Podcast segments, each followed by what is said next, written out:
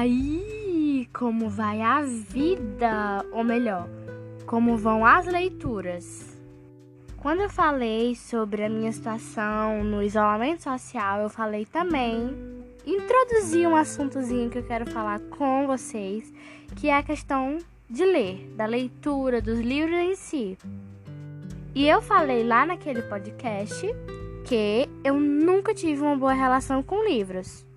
Eu gostava sim de histórias, mas uma questão que prevalecia muito na minha cabeça era preguiça. Eu tinha muito preguiça de ler. Eu só tinha livros assim, de no máximo 100 páginas na minha estante e tinham que ser livros ilustrados.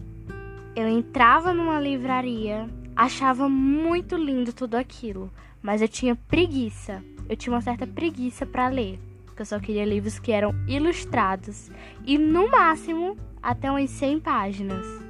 E se você é hoje que nem eu era antes, pode ter certeza, tudo começa com um pontapé inicial.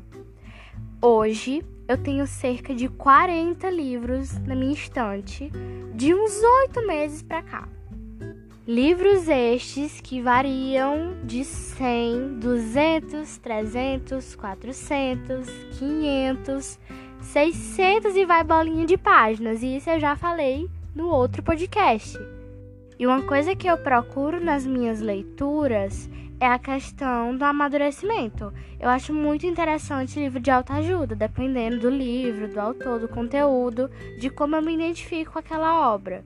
Porque apesar de eu ser uma pessoa que leio muito livro, que gosto muito de ler, eu sou meio fresquinha em questão de livros. Então, se eu gostei de um livro, é porque o livro realmente é bom. E nesse momento eu procurei muito livro de autoajuda, muito livro espiritual, muito livro que de alguma forma ia acrescentar na minha vida, tanto no assunto da história em si, como livro que é relacionado somente à autoajuda. E por incrível que pareça, o livro que me empurrou assim pra frente, Arícia, você vai ter que começar a ler foi a série de livros A Seleção. A série não, os três primeiros livros, porque eu ainda preciso ler a série toda. É, por incrível que pareça, foi um assunto que chamou muito a minha atenção. E quando eu vi que a Netflix ia fazer a adaptação, eu senti que eu precisava ler o livro, já que tinha o livro, eu precisava ler o livro para me entender a, a adaptação quando lançasse, né? Porque eu nunca tinha tido a experiência de ler o livro para depois assistir o filme. Então eu vi, esse é o momento, já que eu tô trancada dentro de casa, né?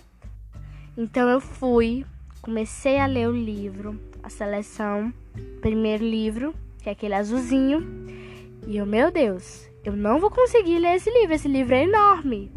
E eu não comprei o livro físico, eu tava lendo PDF. Então, a história começou a pegar, meu Deus do céu, o que é que vai acontecer? Com quem é que essa menina vai ficar? O que é que vai acontecer com esse povo? Ela não pode ficar com esse menino. Aí pronto. Aí a vida começa e a Arícia terminou a série com três livros de mais ou menos umas 300 páginas em um final de semana. A louca que só lia livros ilustrados de até 100 páginas ler um livro que não tem uma imagem, senão a da capa e a foto da autora, com mais de 300 páginas e palmas para mim! Ai meu Deus! Eu tô muito feliz porque foi assim essa, essa trilogia que me fez dar um pontapé inicial nas minhas leituras. E quando eu li a seleção, eu acredito que eu já tinha comprado o livro do Padre Pio, então eu também comecei a ler o livro do Padre Pio, que tem cerca de 600 e vai bolinho de páginas. E eu tava gostando muito assim da história, tava me ajudando muito. Isso lá pra abril, maio e chegou junho. Junho mês do meu aniversário. A Arícia, leitora que habita dentro de mim, gritou mais forte e pediu o livro de presente. No meu aniversário, eu ganhei cerca de uns seis livros, mais ou menos. Seis livros no meu aniversário. E livros que eu escolhi, obviamente, porque eu tenho um gosto muito peculiar para livro. Eu quero livro que realmente acrescente na minha vida, sabe? Então, eu conheci histórias de. Eu li livros de filmes que achei muito melhor do que o filme. Eu li o livro A Cinco Passos de Você. Gente do céu, que livro maravilhoso!